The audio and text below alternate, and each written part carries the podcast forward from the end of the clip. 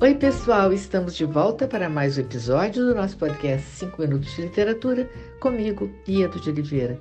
Gente, hoje nós temos o prazer de receber é, o premiado escritor, historiador e compositor Luiz Antônio Simas, que vai nos mostrar o seu olhar sobre a literatura.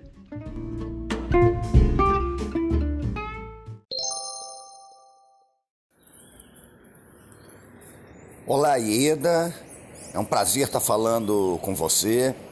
E a literatura que eu faço é, é, a rigor uma literatura muito marcada por um cruzamento, né, por um cruzo, como eu costumo dizer, entre a crônica e a história, né? Porque a minha formação é em história, eu tenho meu bacharelado, a minha licenciatura, meu mestrado em história e, sobretudo, história do Rio de Janeiro. E o recorte que eu dou é, a essa minha atuação como historiador é um recorte muito vinculado ao que acontece na rua. Eu sou historiador da festa, eu sou, no fim das contas, um, um sujeito preocupado em entender como é que foram construídas e como são construídas de uma forma incessante sociabilidades a partir das culturas de festa.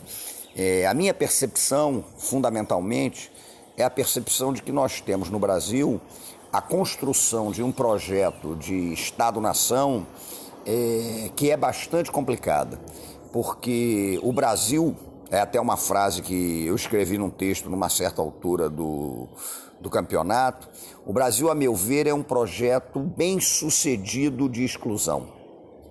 Então eu gosto de pensar a partir dessa ideia de que a exclusão aqui não é decorrente de algo que deu errado, mas ela foi projetada no tempo histórico para funcionar.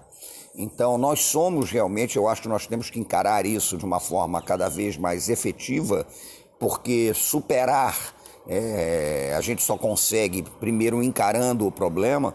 Nós somos um projeto bem sucedido de exclusão social, de concentração de terra, de concentração de renda. Isso, para mim, é, é, é marcante nas reflexões que eu faço. E dentro desse processo todo, me interessa saber como aqueles que foram e são excluídos institucionalmente desse Brasil, digamos, oficial, eles criam incessantemente formas de vida que se manifestam nas frestas das instituições. E, e aí me parece que a festa, que o encontro na rua, tem um sentido muito importante de construção do ser coletivo, porque nós vivemos tempos que são fundamentalmente devastadores para a vida em comunidade. Nós vivemos tempos que são marcadamente voltados para a questão do individualismo, do controle dos corpos, da domesticação desses corpos dentro da lógica do trabalho. Então, isso para mim é muito efetivo, isso para mim é, é, é, é, acontece de uma forma muito forte. E eu tento entender como é que existem os contra-ataques a essa situação de exclusão.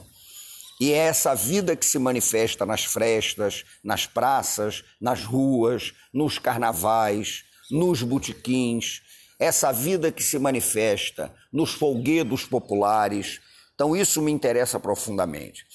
E essa minha pegada, portanto, essa minha perspectiva, é, muito voltada para a história, ela acaba se manifestando na minha literatura quando eu trafego pelo gênero literário que, no meu caso, é, é aquele ao qual eu tenho me dedicado com mais afim, que é o meu predileto, que é a crônica. É, eu me considero, no campo da literatura, um cronista, fundamentalmente.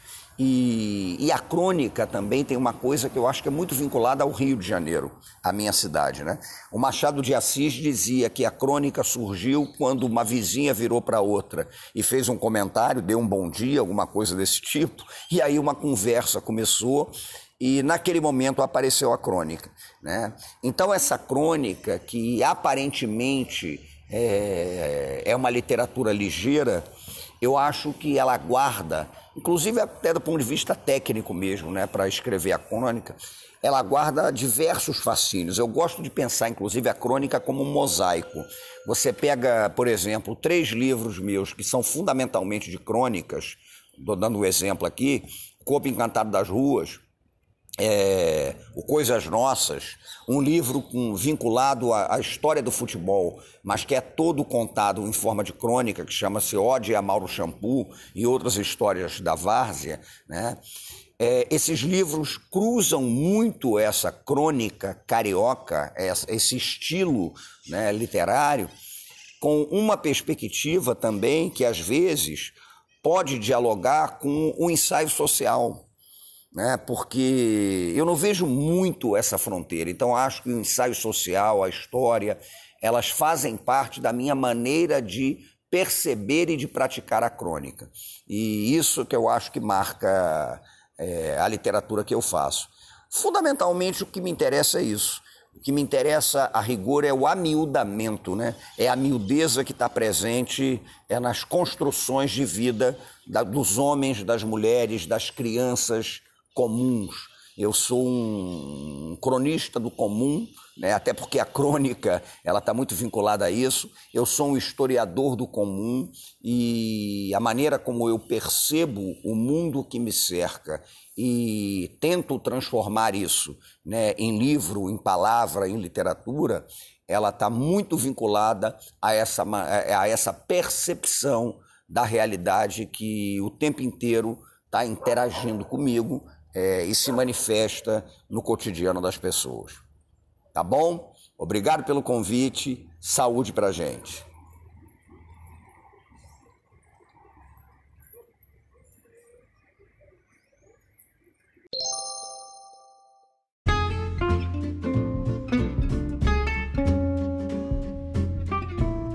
Luiz Antônio, obrigada por sua participação. Foi um imenso prazer ter você conosco e muito obrigada a você, ouvinte, pela sua audiência. Aguardo vocês no próximo episódio do nosso podcast 5 Minutos de Literatura, onde estaremos sempre trazendo temas que possam enriquecer o seu olhar. Um grande abraço a todos e até lá!